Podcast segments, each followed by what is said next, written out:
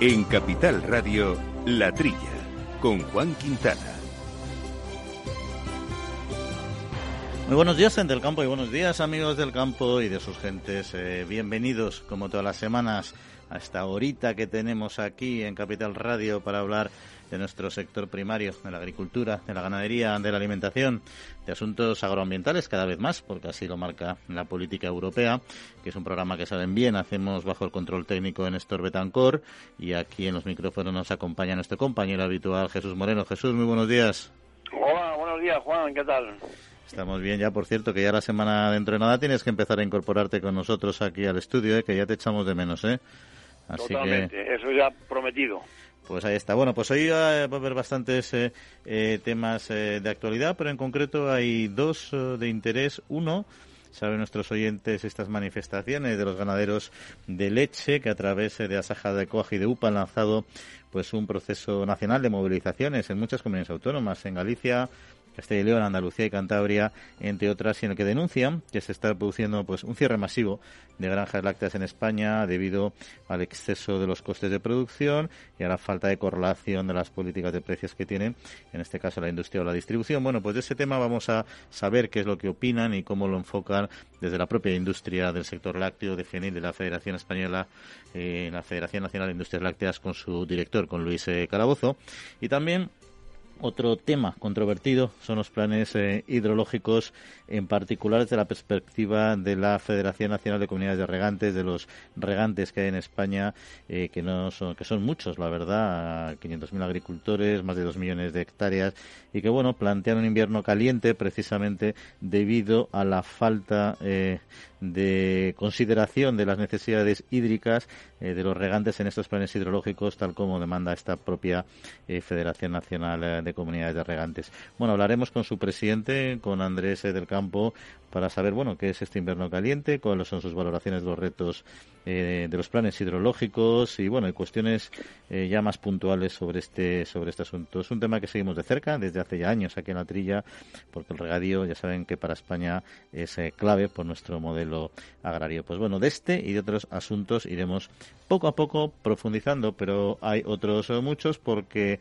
gases de efecto invernadero, lo que va a pasar en nuestro sector futuro en este ámbito, eh, eh, de materias primas vinculadas a la deforestación, como decía, cuestiones agroambientales que también vamos a entrar aquí a debate. Pero eso va a ser en unos instantes. Antes les recuerdo, por supuesto, nuestro correo electrónico que es la trilla arroba capitalradio.es. Al mal tiempo, mala helada. El cambio climático lo ha cambiado todo y los riesgos son más y más imprevistos, como las lluvias, las heladas o el pedrisco. Por eso necesitas un buen seguro agrario que garantice tu tranquilidad. Y ahora es el momento de contratar tu seguro de uva de vino. Agroseguro. Trabaja sobre seguro.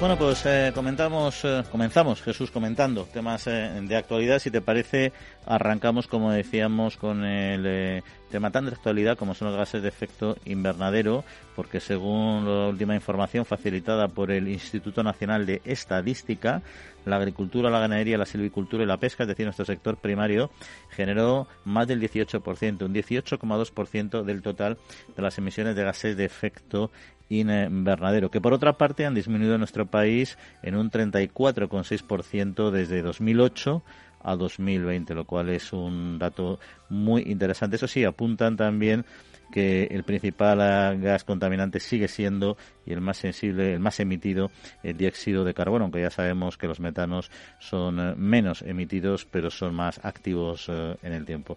Bueno, datos en principio de mejora que yo creo que dicen que de alguna manera se están haciendo los deberes a nivel global, a nivel eh, agrícola y ganadero, yo creo que también, ¿no?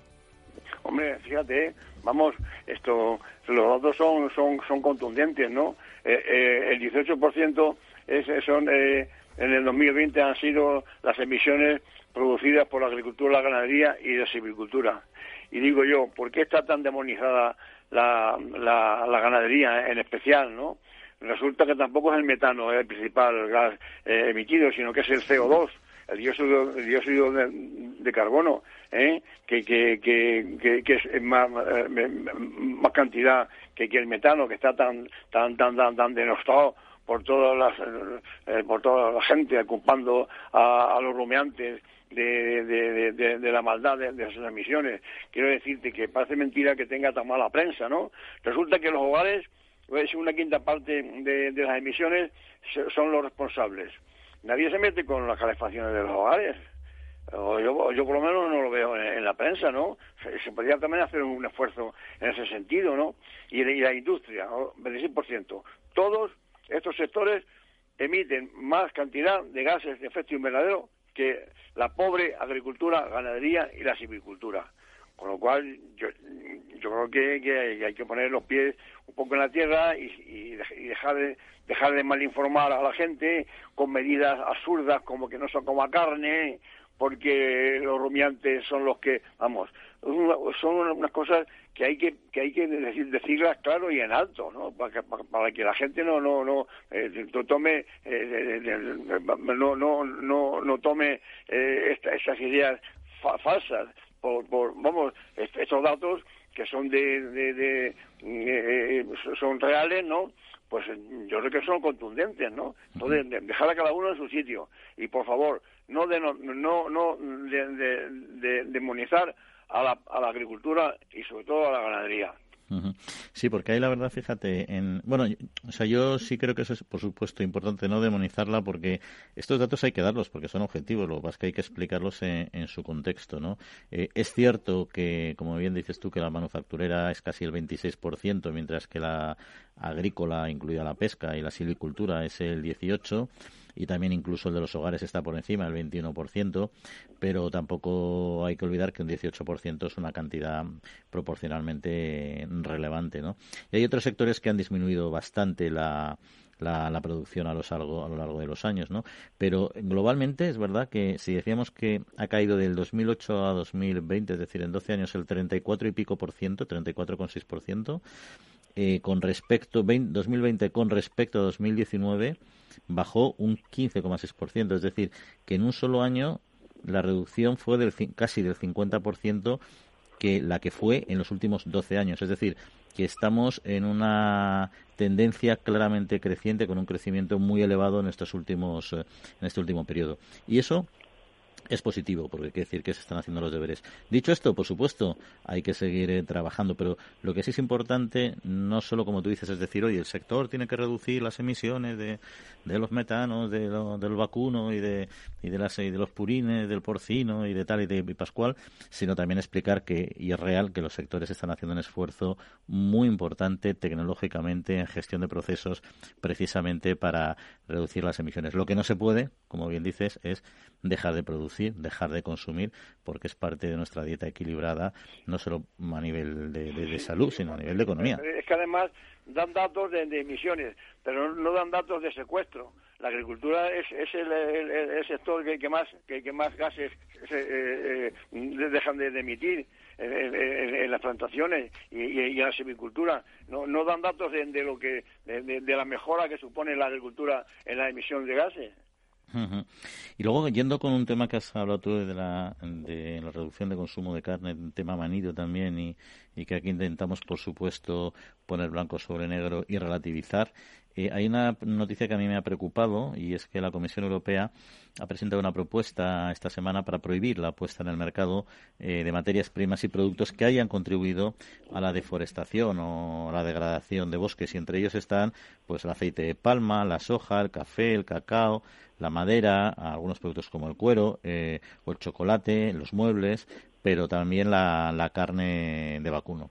Yo quiero entender que no se está refiriendo a que se prohíba toda, sino aquella que efectivamente en su base ha tenido que hacer una deforestación, lo cual también me parece bastante complejo de, de definir, ¿no? Porque una explotación de vacuno, me invento, ¿eh? en la pampa argentina, que no han deforestado nada, pues o han deforestado poco algunos porque es una gran pampa, o en Europa donde se ha deforestado bastante poco en general, pues eh, y desde luego si se deforesta no es para uso ganadero, sino para otro tipo de usos urbanos, entiendo yo que eso no lo van a prohibir, ¿no? Aquí queda un poco entiendo yo entrada al detalle de la cuestión, pero espero que no lleguen a ese a ese que no sean maximalistas y extremistas en esta cuestión. Bueno, mira, vamos a ver. Como, como medida preventiva está bien que, se, tomen estas medidas, que no, se siga deforestando. Me parece una medida acertada, ¿no? Que, y, y a ver quién controla eso.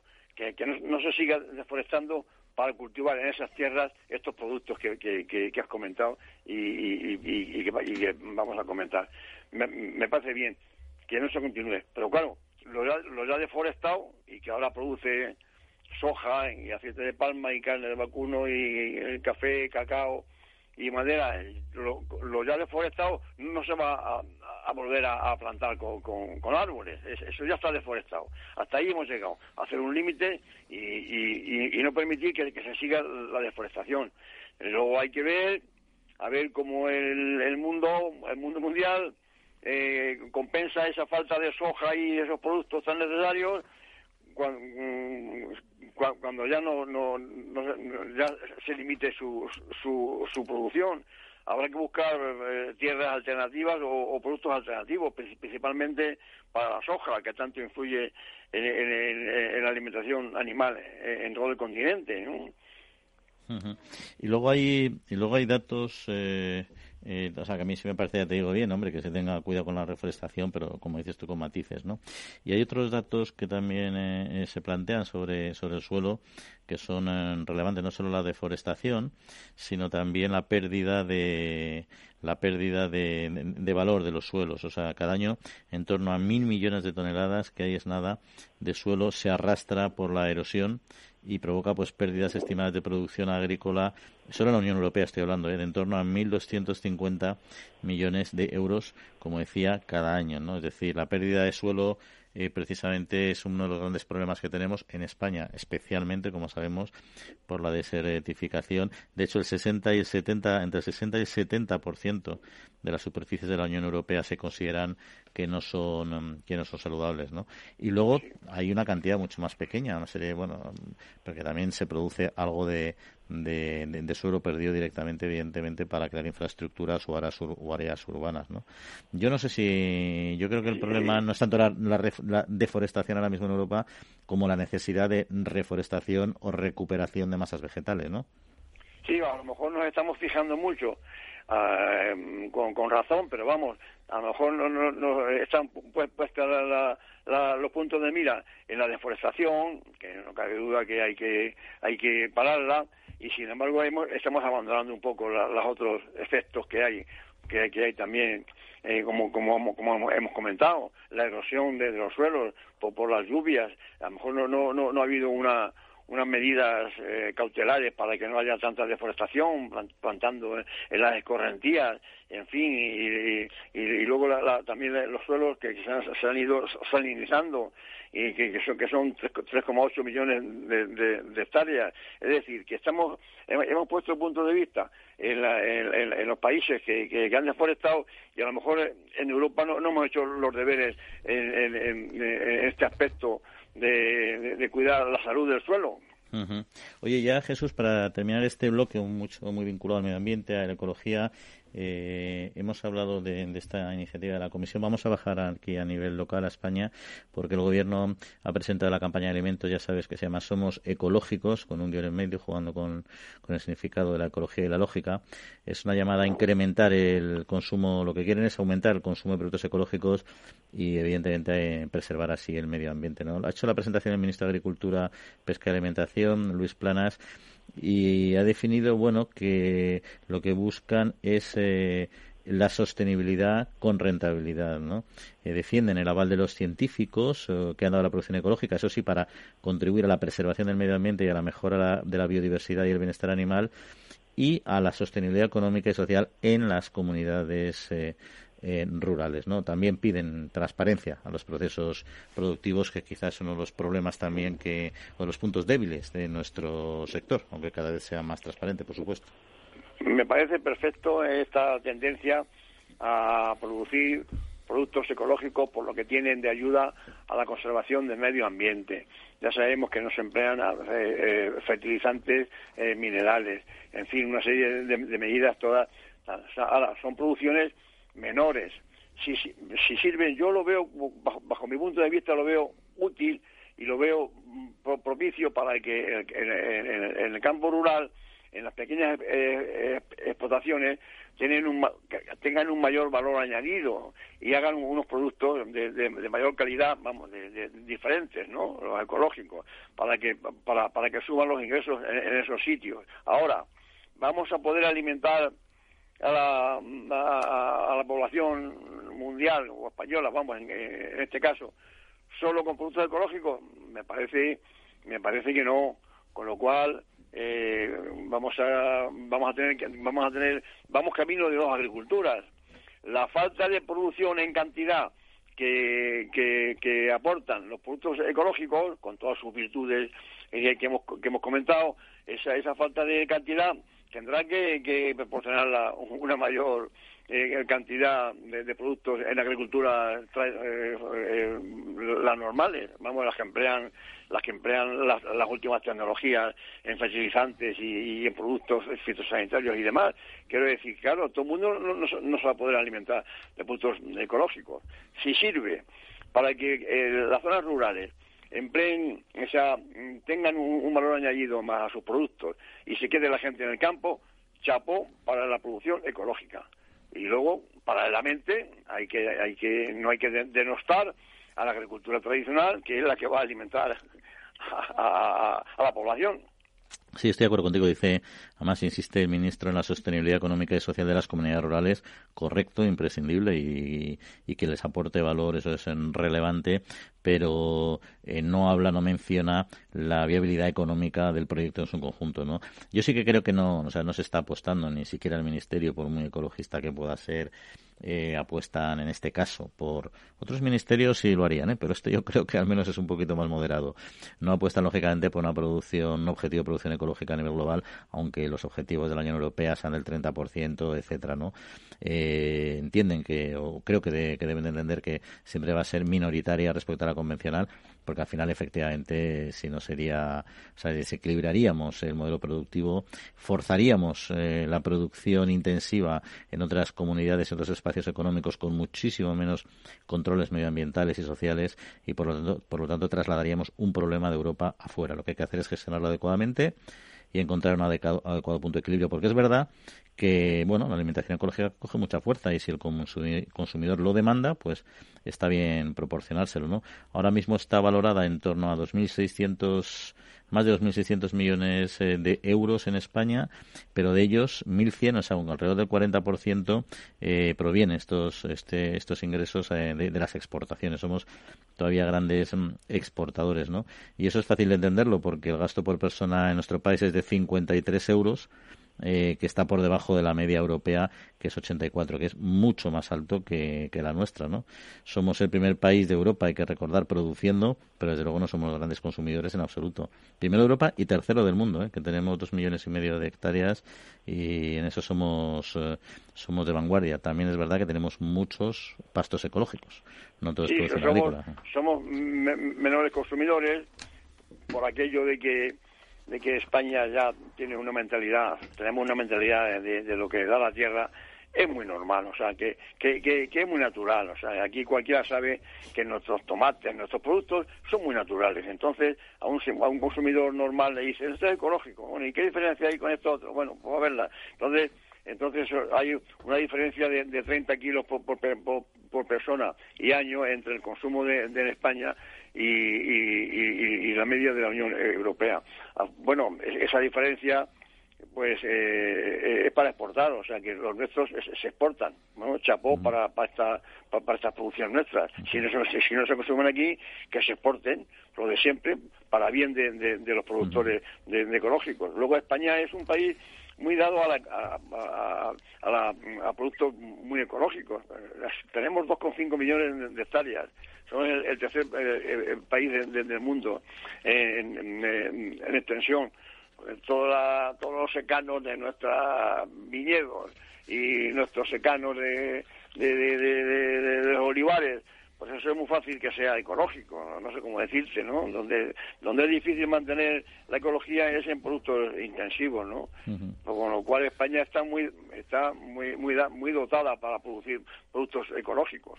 Sí, pero como decías tú, ah, tampoco es que los tomates nuestros sean muy naturales, es decir, son, son sanos y desde luego eh, digamos, eh, cultivados con todas las tecnologías eh, adecuadamente sostenibles, ¿no? Es cierto, por ejemplo, que si vas a los invernaderos en Almería, pues eh, son, son cultivos con un regadío muy selectivo, de alta precisión, con unos sistemas de control de plagas biológicos ya en, en, una buena parte.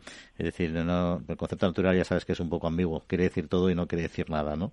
Pero bueno, es verdad que la calidad de, nuestro, de nuestra huerta es, es reconocida y en todo caso la ecológica, por supuesto, tiene su espacio siempre en unos límites que no sé si es consciente la Unión Europea de haber establecido unos límites eh, que den equilibrio a la sostenibilidad también económica. ¿no?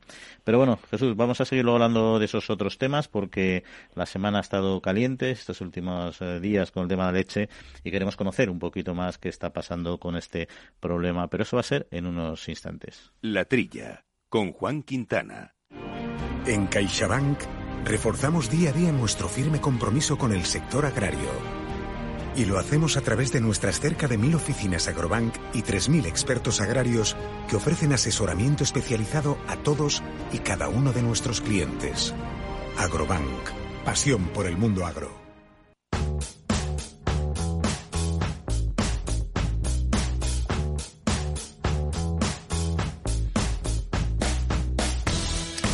Pues eh, ya lo comentábamos, ¿no? Los ganaderos de leche españoles a través de las organizaciones profesionales agrarias, de Asaja, de Ocajo de UPA, pues han lanzado un proceso nacional de movilizaciones en Galicia, Castilla y León, Andalucía, Cantabria y otras y bueno, denuncian que se está produciendo un cierre masivo, que están perdiendo mucha estructura productiva, cierre de granjas y tienen una, un problema, entienden que tienen un problema con la industria y con la distribución eh, sobre la repercusión de los costes que están al alza dentro de su sector primario. Y de este tema precisamente queríamos charlar, intentar conocer un poquito más eh, dónde está el asunto y qué posibilidad de solución tiene con don Luis Calabozo, que es director de la Federación Nacional de Industrias Lácteas. Eh, Luis, muy buenos días.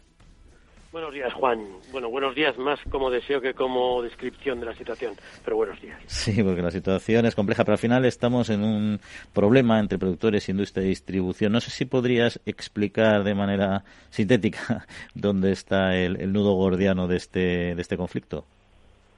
Bueno, como bien sabes, el describir el sector lácteo en dos palabras es muy difícil, tiene muchas derivadas, pero sinceramente la descripción hoy en día es lo único que se pide del sector lácteo es que se le trate como a otros sectores agroalimentarios o como a otros sectores dentro de la distribución. Es decir, que aquello que genera el valor dentro de la cadena, tanto eh, como esfuerzo, como tanto en costes, como tanto en precios, la verdad es que la cadena funciona eficientemente y se lleva hasta el final de la misma. Es la única sección en Europa y la única sección de todas las cadenas agroalimentarias que yo conozco y llevo años trabajando en el sector agroalimentario en los cuales hay un principio específico que se corresponde en no dar valor a esta cadena, sino dar valor a, un abanico de categorías más allá incluso del sector agroalimentario, de manera que se utiliza este sector como producto de atracción de tráfico de consumidores, detrayendo el valor de este sector y generando tensiones, debates, eh, más allá de lo que el sector puede soportar.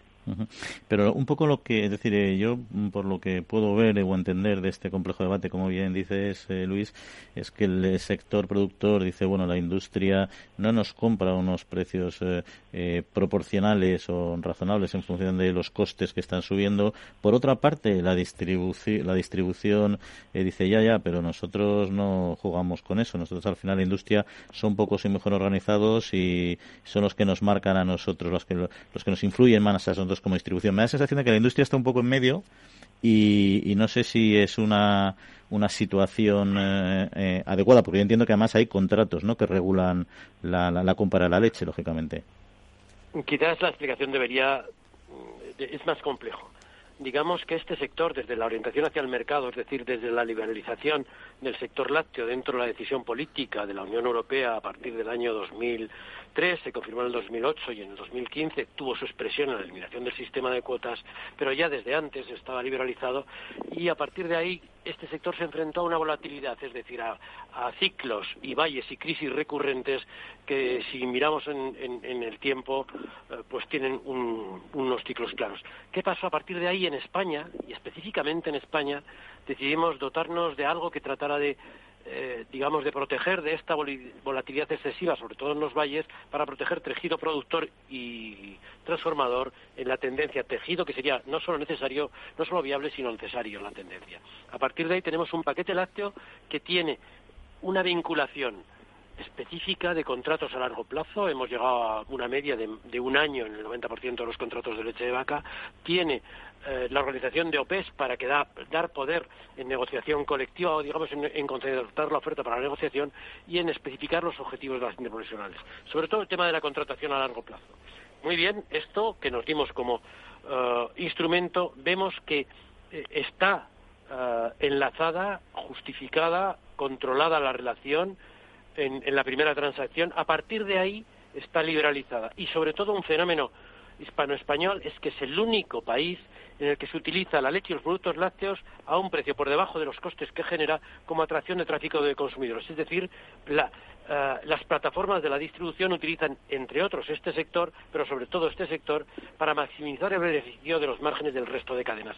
Y esto es demostrable, mantenible en el tiempo y además si uno va a Europa ve que esto no es así. Incluso en otras categorías hoy en día estamos ante una crisis de costes importantísima, no solo en el sector lácteo, sino en toda la agricultura, en toda la agroalimentación y probablemente en toda la economía española. Vemos que otros sectores, cuando existe esto, realmente se traslada eh, con todas las dificultades y con todos los problemas que implica trasladar estas dificultades hasta el final de la cadena, en este sector se sigue utilizando un, un tope fundamentalmente para decir o mantener que este eh, que uno es eh, más barato que los demás en la distribución.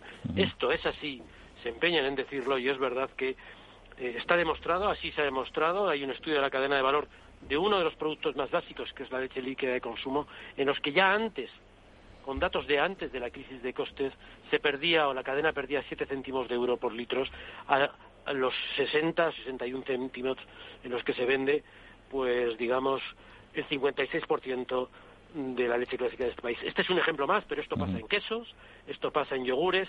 Eh, cualquier distracción sobre esto nos lleva a, tratar de llevar las crisis en un debate de mínimos en, una crisis, pero sin, sin llevar al fondo de que la cadena sea capaz de administrar estas crisis de precios o de costes o estos ciclos de un sector clásico en el largo plazo.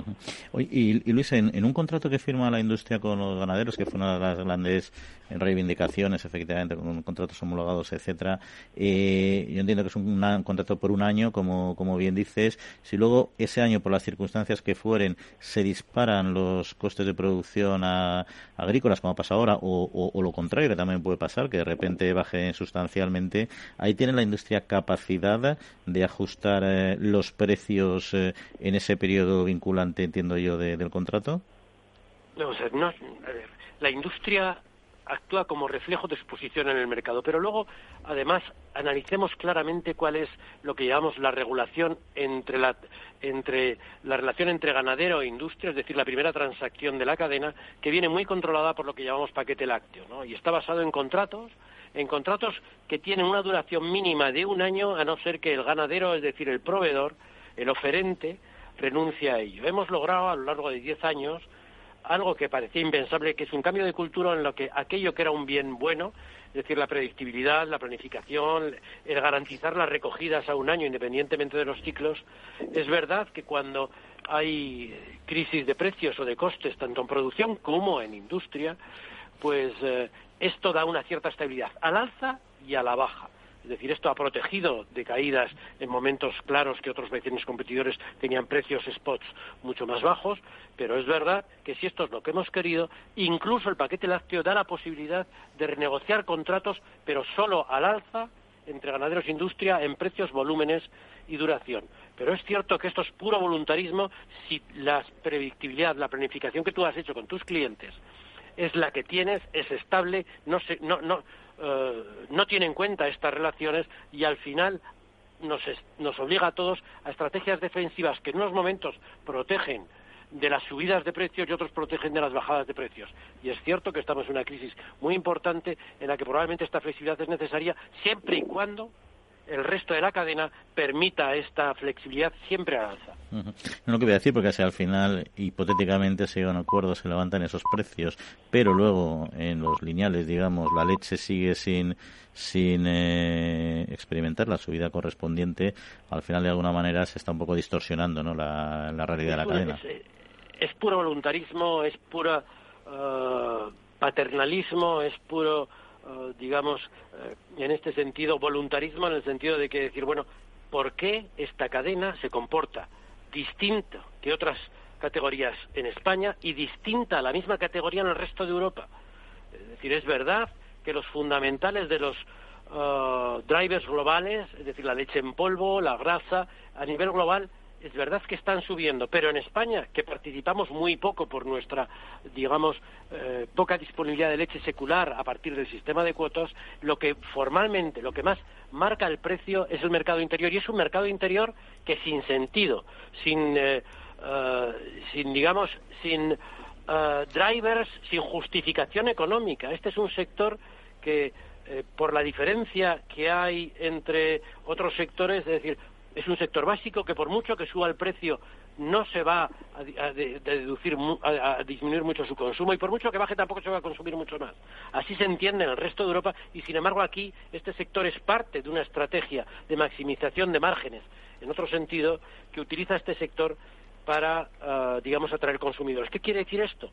Esto que podría ser lógico, y hay quien defiende la venta a pérdidas, como procompetitivo, probablemente sea en distribuciones monocategorías, no sé, hablo del textil, hablo de las gasolineras, hablo de eh, el sector turístico, en un sector en que la distribución es una plataforma que tiene desde informática, textil, a todos los Al final se convierte en decisor de cuál es la estructura económica de un país. En el límite, si buscamos la especialización, la especialización, acabaríamos con este tipo de prácticas importando todo tipo de leche y productos lácteos elaborados eh, a, más, a precios más caros y sobre todo dependiendo de, un, de una alimentación estratégica necesaria eh, para una alimentación básica, en definitiva, y lo hemos visto con los chips chinos o de otros, dependiendo y siendo vulnerables a las decisiones discrecionales del exterior. No se entiende ni tanto desde el punto de vista estructural de país como desde el punto de vista de eficiencia de la cadena.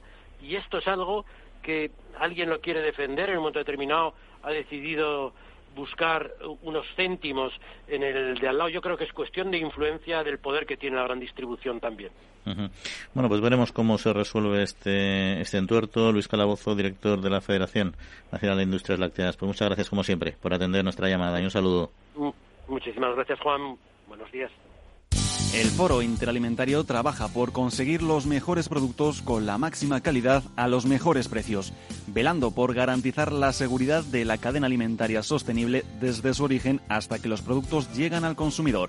Para ello cuenta con el compromiso de las empresas que lo integran, que apuestan por la seguridad, la calidad, la investigación, la innovación y la justa retribución de todos los agentes de la cadena.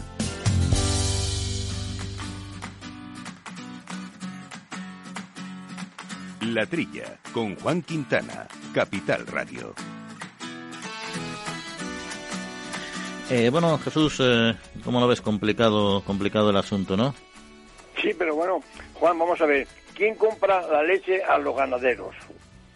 Eso, ¿Quién hace esos contratos? No lo hace la distribución, ¿no? Los hace la, los, la FENIL, eh, con nuestro entrevistado que, que representa a todas las industrias lácteas esos son los que compran la leche. Sí, pero mi duda, Jesús, es ¿y quién marca el precio? O sea, ¿quién marca los precios? O sea, al final el, el consumidor... los precios los que marcar el ganadero. Mire usted, me cuesta 0,30 eh, eh, eh, producir un litro de leche. A, menos de 0,30, 0,35 no puedo vender. Así que ustedes no, no, no, no venden la leche. O sea que la FENIL, las industrias compran la leche eh, por debajo del precio de, costo. Pero yo lo veo, pero, ellos? pero yo lo veo un poco al revés, Jesús, porque yo veo eh, si la distribución quiere poner la leche muy barata, imagínate la quiere poner muy barata porque es un producto reclamo y eso lo dicen los agricultores. claro, pero si la, no, pero la distribución no pierde. Al final ellos dicen, oye, yo compro, si tú no me lo vendes a este precio industria, pues yo en vez de a ti compraré en Francia, en Holanda, donde sea, donde son, donde son efectivamente unos precios más bajos. Entonces la industria tiene que apretar mucho el precio para poder vender a la distribución a ese precio y lo aprieta, por supuesto, al, al, agricultor. o sea, ah, yo creo, yo creo que el, problema en el fondo, en mi opinión, es que compramos la leche a los consumidores muy barata, lo cual está muy bien y a nosotros nos encanta, pero tendría que ser una leche más cara y entonces de esa manera eh, la industria compraría a mayor precio, perdón, la leche, la distribución compraría a mayor precio a la industria y la industria podría mantener los contratos anuales, o sea, sin, sin modificar los precios que ha prefijado con los ganaderos. O sea, yo pues creo que aquí. Juan, vamos a ver, a mí me gustaría saber qué, qué porcentaje de beneficio obtiene un súper, por ejemplo, aquí el de mi barrio, qué obtiene de beneficio vendiendo leche o vendiendo cerveza. A lo mejor el beneficio que, obtiene vendiendo leche es mínimo, pero por, qué vale una gaseosa más que la leche? ¿Por qué no lo obligan a la distribución a, que suba el precio si, si, el consumidor no lo vamos a notar? Si 0,87 vale un, vale un litro de leche. Eso es lo que digo yo, que es lo que yo creo. También se sube mucho bajar algo en consumo, pero yo creo que es un producto que aunque se encarezca un poco, yo creo que se, se, ha, subido ya algo, pero yo creo que todavía tiene margen. Pero bueno, vamos a cambiar de tema porque todo esto, entre otros motivos, viene por el incremento de los costes de producción, ¿no? Y hay que recordar que los ministros de Agricultura de la Unión Europea han alertado precisamente del impacto para los productores de estos precios, en concreto de la energía, que son clave para muchos de ellos que han encarecido, sobre todo los fertilizantes, y bueno, ellos han han pedido medidas a nivel europeo los propios ministros para, para paliar eh, estas alzas. ¿no? Hubo un debate de, en el Consejo de Ministros de Agricultura y se alertó precisamente de este, de este asunto. ¿no? Eh, Luis Planas en concreto pidió a Bruselas la activación del artículo 219 eh, de la, de la, de la OCM, de la Organización Común de Mercados Agrarios, que ya se hizo más en 2015 pues, para permitir apoyos puntuales a agricultores necesitados. Veremos un poco en qué queda todo esto. Bueno, vamos a ver, hombre, no, no, no, no me parece mal la, intervención de, nuestro ministro, ¿no? Todo el artículo 219, que apoyos puntuales a productos, eh, a productores necesitados. Esto se puede comparar, por ejemplo, como un este de crisis o como cuando ocurrió las frutas y hortalizas con, con, Rusia, o sea, tiene el, mismo tratamiento, pues oye, si se puede equiparar a estas crisis, pues que, que, que, que se abra una ayuda, pero tú fíjate, que ayuda pues, a, a todo sector productor, porque todos están sufriendo este, esta, esta elevación de la energía que repercute todo, repercute en los abonos, eh, bueno, en, todo eh, repercute la, la, energía. Eh, es fácil que esto, tiene dinero la, Unión Europea para, para, para decir, bueno, esto es un momento de crisis. Así que hay que ayudar a la agricultura con, un, dinero especial, un, remanente para, para, para subvencionar a los agricultores eh, pues mira, en, concreto, Jesús, en el sector del porcino ha habido 14 países, entre los que, por cierto, no están ni España ni Alemania, que somos los grandes productores, 14 países de productores de porcino que han pedido precisamente ayudas excepcionales al sector, pues por las distorsiones de las exportaciones derivadas del movimiento chino, de los precios de piensos y energía que se han disparado, de la propia peste porcina que está amenazando aquí nuestras cabañas con la expansión del jabalí, etcétera, ¿no? Entonces, bueno, pero ahí la, la, la Comisión no, no, tiene claro ¿eh? que sea necesaria una intervención a nivel europeo, no quiere crear expectativas tampoco que que hagan pensar que la solución, eh, que estas medidas de mercado son la solución, ¿no? Porque al final es verdad que una vez que abren el grifo, pues se puede pedir abrir otros muchos, ¿no? Son bastante reacios a activarlas, sobre todo yo creo que cuando los dos grandes productores europeos no, no lo tienen entre sus, entre sus prioridades, ¿no? Y eso que la, para el próximo 2022 la producción mundial de carne de cerdo va a disminuir, según ha informado el propio Departamento de Agricultura de Estados Unidos, de la USDA. Bueno, bueno, sí, son cifras, son cifras que, que, publica el USDA, esta eh, oficina de, de, Estados Unidos, que en definitiva lo que hace es coger datos de los países, ¿no? Porque claro, estos datos que, que, publica a nivel mundial el USDA, esta agencia de, agricultura de, Estados Unidos se, se, se, se, nutre de los datos que aporta cada país, ¿no? Las cifras no son alarmantes. Nos dicen que va, a haber una, una, una disminución del 1,8%. Bueno, 1,8% a lo mejor son miles de toneladas, pero que, que, no es nada en comparación con, vamos, yo, yo, yo creo que el sector del porcino se, se va a seguir manteniendo tal y como está, ¿no? Eh, China es la que la que marca un poco la pauta, porque si China eh, la demanda está por encima de, de, la producción y ellos ellos siguen importando, especialmente de, de, Brasil, eh, 250.000 toneladas de, de, carne de porcino importa China. Yo creo que a nivel mundial pues no hay ningún vamos no hay ningún problema qué pena que no esté aquí nuestro colaborador y amigo Quintiliano Pérez Bonilla, que domina el sector del, porcino como nadie en, España. ¿no? Oye, y ya para terminar, el tema del Ministerio de Transición Ecológica y Reto Demográfico, que está ultimando, bueno, esto le encantaría a nuestro amigo Quinti, ¿no? Que está ultimando la estrategia, le encantaría el debate, no, la estrategia, ¿no?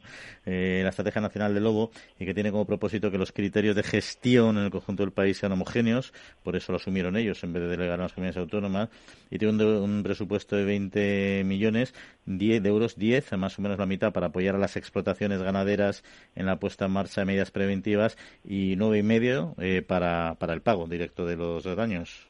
Sí, bueno, pero ya estamos como siempre. Si, si el ganadero no, quiere dinero, lo, lo, lo, lo, que lo, que quiere es no alimentar a los lobos. Vamos a ver, 10 millones y medio de estos 20 millones, que no es nada, esto dedicado a las explotaciones, es decir, a que pongan a, los mastines, a que hagan alambradas, en fin, unas medidas que a mí se me antojan, bueno, muy poco eficientes, porque el lobo va donde quiere y cuando quiere.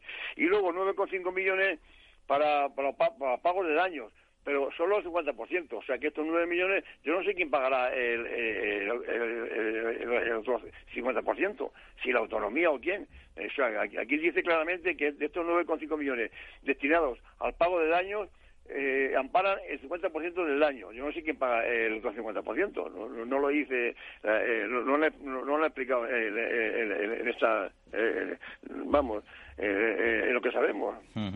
Claro, están aquí Asturias, Cantabria, Galicia y Castilla y León se oponen totalmente a que a esta homogenización, porque no es lo mismo los lobos, eh, eh, aunque ya lo hay en todas partes, no es lo mismo el daño que, existe en, esta autonomía como en, el resto de, España. Y no, están de acuerdo con, que se homogenicen las medidas, porque porque no, no es lo mismo el problema que, que, que, tienen allí, con, con, lo que puede tener, por ejemplo, en Córdoba o Jaén, no sé si los lobos hacen tanto daño. Aquí el, tema está en, en, Asturias, Cantabria, Galicia y Castilla y León, en que todos los días tenemos noticias de, la, de las reses y de, las ovejas que, que, matan los lobos.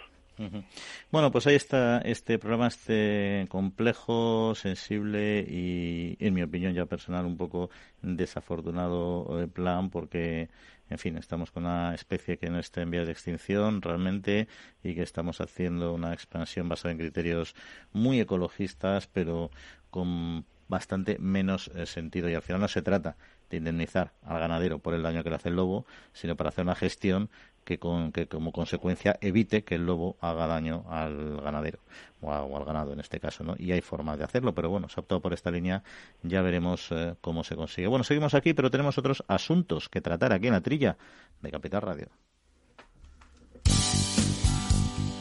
Foro Interalimentario es una asociación sin ánimo de lucro que agrupa empresas punteras del sector agroalimentario que trabajan con más de 22.000 pymes y productores primarios.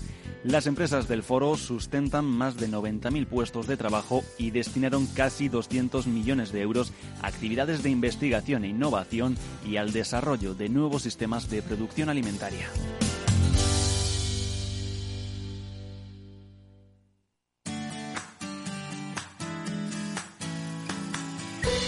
En Capital Radio, La Trilla, con Juan Quintana.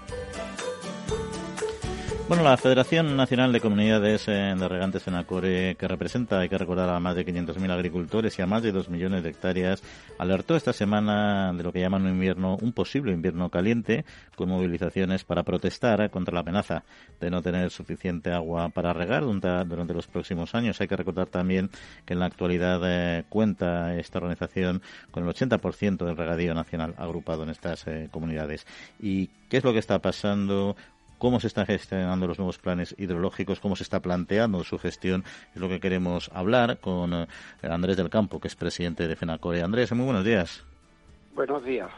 Bueno, para empezar, eh, eh, ¿qué, es lo que entiende usted por un, cuando hablan de un invierno caliente?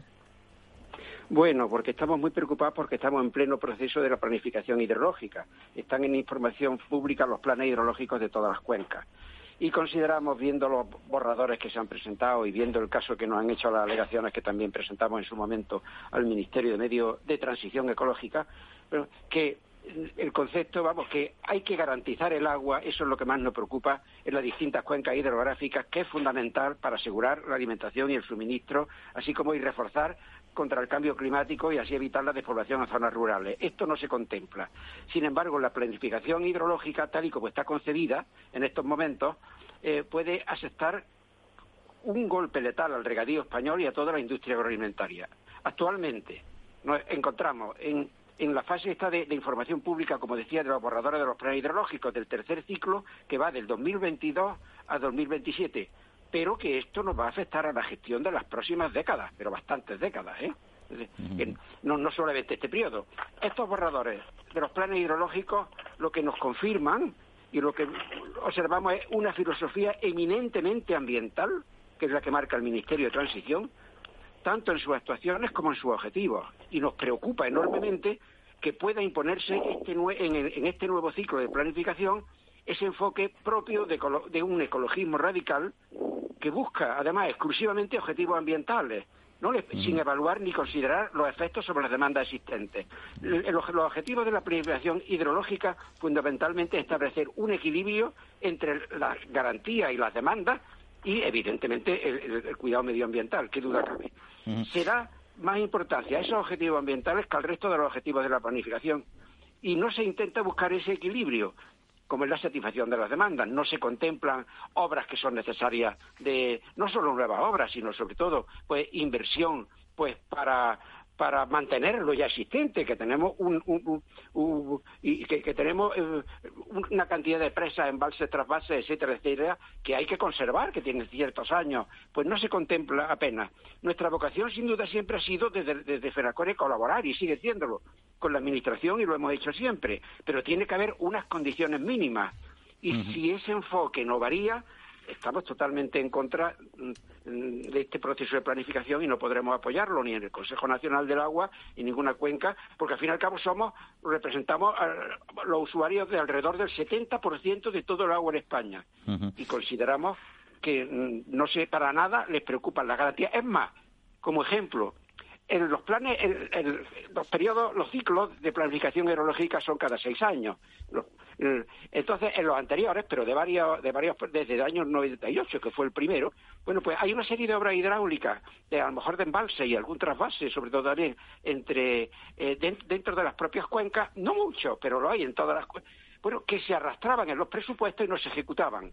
Apenas si se ha ejecutado en todos estos años de planificación un, menos de un 17-18% de las, de las obras presupuestadas que además tenían interés general, tenían proyectos, tenían, eran, tenían todo aprobado y no se han hecho. Bueno, pues ahora, paradójicamente, en este plan hidrológico de actual, en esta renovación, ya es que desaparecen. O sea, ¿cómo es posible que hace 15, que hace 20 años fuesen necesarias estas obras de regulación en las diferentes cuencas y ahora, con un cambio climático en la puerta, con, con una, lo único que coincide los estudios relacionados con el cambio climático, que las lluvias van a tener un carácter torrencial y unos periodos de sequía más amplios, ahora que se necesitarían todavía más obras de regulación, se desechan las que había previstas. Es un contrasentido. Oye, y, Andrés, eh, el tema de las obras yo creo que es claro, efectivamente, que había una parálisis, una, una no ejecución de las obras de anteriores planes hidrológicos. En cuanto al precio, ¿este plan de alguna manera eh, entra a, regular o a hacer consideraciones en cuanto al precio eh, del agua?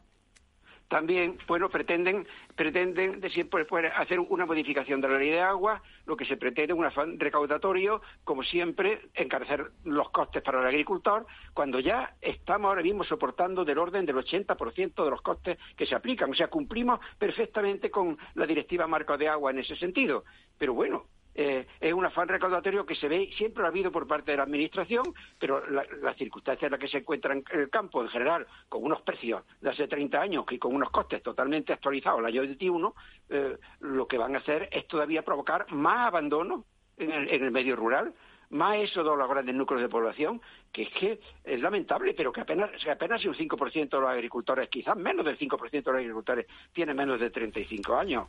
Porque hay más, de un 40% de agricultores con más de 65 años que tienen que estar jubilados. Y, y, cerca, y con más de 55 años, el 60 y tantos por ciento de los agricultores.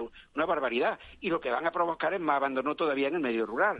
Porque puede, puede generar este puede generar este, esta propuesta de plan hidrológico, aunque todavía quedan alegaciones y ya veremos lo que consideran o no, eh, una reducción de la superficie del regadío en España? Bueno, eso es lo que le gustaría concretamente al partido de Podemos. Dicen que se soluciona el problema del agua eh, disminuyendo, o sea, quitando eh, un billón doscientas mil hectáreas Sí, y, fomentando la agricultura de secano. Bueno, pues eso es justo, justo lo contrario de lo que hay que hacer a nivel mundial. Y lo dice la FAO, con esa población mundial creciente que tenemos, con la desnutrición que existe actualmente, más de 800.000 habitantes, va a haber más de 2.500 millones de habitantes de aquí a 2050. La FAO que dice que tiene que aumentar la productividad más de un 55% antes del año 2050, nosotros ahora vamos a reducir las hectáreas de regadío. Cuando es precisamente eso, digo lo contrario, porque si se fomentase la agricultura de secano, si esa productividad que tiene que aumentar se hiciese a nivel mundial, insisto, mm, con agricultura de secano sería en detrimento de selva y bosque. Y, sin embargo, la agricultura, y en España, por ejemplo, ocupando el 15% de la superficie agraria útil, produce el 67% de la producción vegetal, ocupando muy poco territorio. A nivel mundial, es más o menos el 20% de la superficie de regadío y produce el 43%. Si fuese en base a la agricultura de secano, haría falta mucha más tierra. Por ejemplo, en España, en los regadíos de interior, seis, un hectárea de regadío produce como seis de secano de esos de seis, seis y media de secano. Digo más, la PAC, la PAC eh, eh, tiene, el mismo problema. La PAC europea, sí, mm, su objetivo, claro, el medio ambiente, nosotros también, y consideramos que es muy loable, y el agricultor es el principal interesado en esa conservación del medio ambiente que su propia explotación agrícola. Pero ojo, está basado en, ese cuidado del medio ambiente en una disminución de la productividad agraria, con lo cual, y unos costes, evidentemente, mm, la consecuencia de todas esas medidas ambientales que se van a tomar. Con lo cual, mm, está basado en disminución de la productividad y, insisto en, evidentemente el cuidado del medio ambiente. Bueno, pues ya tenemos otra otra política agraria que se está iniciando en América que lleva otro camino a la, europea, que está basada también en el cuidado del medio ambiente, que todos estamos de acuerdo y somos conscientes que hay que hacerlo, pero también en un aumento de la productividad, no basado en la disminución de la productividad agraria. Entonces, a ver, ¿quién tiene razón? Pues eh, uno u otro, eso es lo que hay que pensar. ¿eh? Bueno, también es verdad que el problema que tenemos en Europa es que somos demasiadas eh, cabezas en las en las instituciones europeas, pero bueno, en fin. Ah, eso, sí, sí. Andrés, pues muchas gracias. Veremos cómo termina este tema. Alegaciones, supongo que, como FENACORE participaréis activamente en estas cuestiones y esperemos que, que os escuchen. Pues lo dicho, suerte y nada, y, hasta otra ocasión. muchas gracias. Un saludo, Andrés.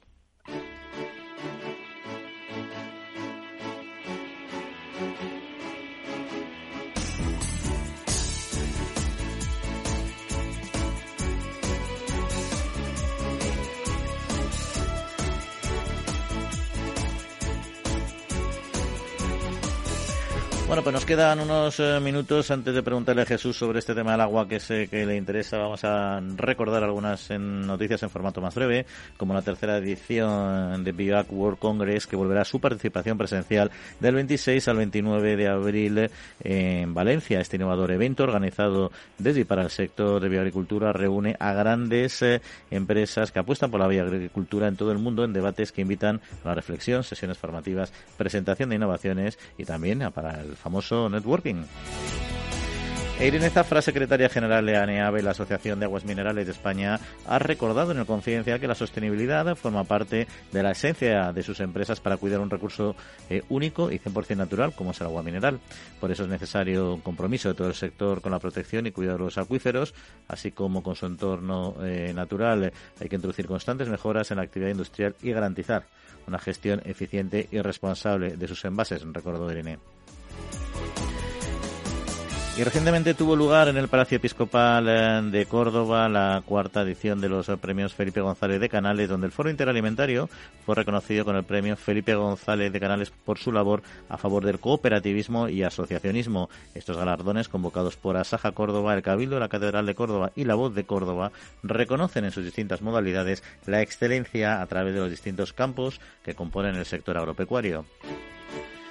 Y continuamos con la Organización Interprofesional de la Carne de Vacuno, Comprovacuno, que ha apuntado a la investigación y la innovación como ejes estratégicos del sector para mejorar incluso los objetivos de reducción de emisiones marcados en la Cumbre Internacional sobre el Cambio Climático, que ha acogido bajo paraguas de la ONU la CIA escocesa Glasgow, como bien saben, con el objetivo de acelerar esta lucha contra el calentamiento.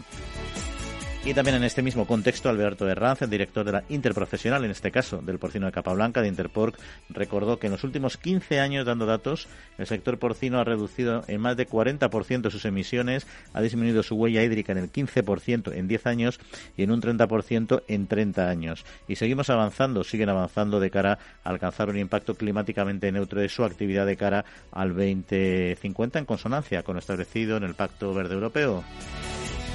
Y dos asuntos que quedan pendientes. El primero de ellos, que Agroseguro nombra nuevos responsables territoriales y un nuevo jefe de Departamento de Tasaciones Agrícolas a partir del 1 de enero. Javier Zarcero, responsable territorial de la zona centro, tras jubilarse el actual director, bien conocido Juan Carlos Bengel, y Mariluz Cano ocupará la dirección de zona norte, cuyo cargo es actualmente Javier Zarcero. Al mismo tiempo, Ángel Antonio Algarra será jefe de Departamento de Tasaciones Agrícolas tras la jubilación de José Luis Sastre. Y finalizamos este bloque con la Asociación Nacional de Obtentores Vegetales, ANOVE, que ha presentado un amplio informe titulado Aportaciones de la mejora vegetal en España, consecuencias sociales, económicas y ambientales de la obtención, elaborado por el Instituto Cerdá. Y según este informe, la mejora de semillas y plantas de vivero aporta a la economía española casi mil millones de euros anuales. El sector obtentor ha hecho posible la creación de 428.000 empleos entre el 90 y 2017, es decir, casi 16.000 puestos de trabajo anuales, tanto de forma directa como indirecta. Jesús, eh, lo que tenemos ahí todavía, has podido escuchar eh, también lo que hemos hablado con, además de estos temas, eh, con Andrés y el tema del agua que le sigue teniendo calentito a Fenacore, como no podía ser menos, ¿no?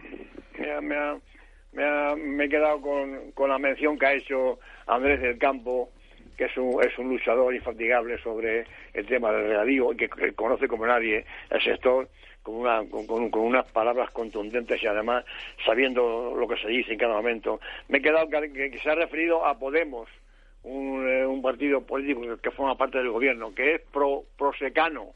Venga, la, alcaldía feliz, que se, que se produzca en secano, que no haya regadíos que contaminan. Pero bueno, ¿esto qué, qué, es lo que vamos a hacer? Una, una alcaldía feliz, que el lobo viva a sus anchas, que se produzca en secano. Y, y a secano, como ha dicho Andrés del Campo, eh, eh, produce una cuarta parte que, que el regadío, de, donde vamos, a comer. Eh, con, lo que produzca el, secano en un país como el nuestro, que hay una, una pluviometría mm, bajísima. Eh, quiero decirte que, que estamos, estamos, estamos, la política de aguas es, es es, es, vamos, es uno de los, de los defectos, de los muchos defectos que tiene la política del gobierno mm. que tenemos. Y además que el agua es un bien escaso, pero es un recurso gestionable. Hay que recordar que países como Israel, todavía más secos que en España, son grandes productores de regadío. Claro, hay que hacer pantanos y, eh, o micropantanos y balsas, recoger la poca, la poca que, tenemos. Eh, eh, pero hay que ver el avance que, que, que, se ha hecho en España con el regadío, con, con, con el, con el goteo y demás, y se, ahorra un, montón de agua. Y, y, medioambientalmente también las zonas de regadío son clave. En fin, Jesús, se nos acaba el tiempo. Hasta la semanita próxima, que nos toca irnos. Bueno, Juan, pues nada, hasta el sábado que viene. Y también Néstor Betancor, al mando de los controles técnicos, y a todos ustedes que pasen muy buena semana y en siete días les esperamos. Un saludo. Y les recuerdo que este miércoles a las 5 de la tarde tenemos un webinar al que no pueden faltar. Yo quiero cultivar, eh, se llama, y en él podremos eh, escuchar a Clara Aguilera, europarlamentaria, al doctor Eduardo Moyano, ingeniero agrónomo y sociólogo del CSIC, junto con Rocío Pastor, eh, directora general de SIGFITO, e Ismael Navarro, un agricultor, que hablarán sobre cuestiones medioambientales, cuáles son las principales necesidades también de los jóvenes agricultores. Un encuentro que deben de seguir esto te estás perdiendo si no escuchas a Rocío Arbiza en Mercado Abierto. Joaquín Almunia, ex vicepresidente de la Comisión Europea. Obviamente tratan de presionar gastan muchísimo dinero en, abogados, en asesores, en relaciones públicas, en lobbies, pero la Comisión Europea es una roca frente a ese tipo de presiones. Y yo eh, me sorprendí a mí mismo con la capacidad que tienes, siendo comisario europeo, de resistir ese tipo de presiones. Mercado Abierto con Rocío Arbiza.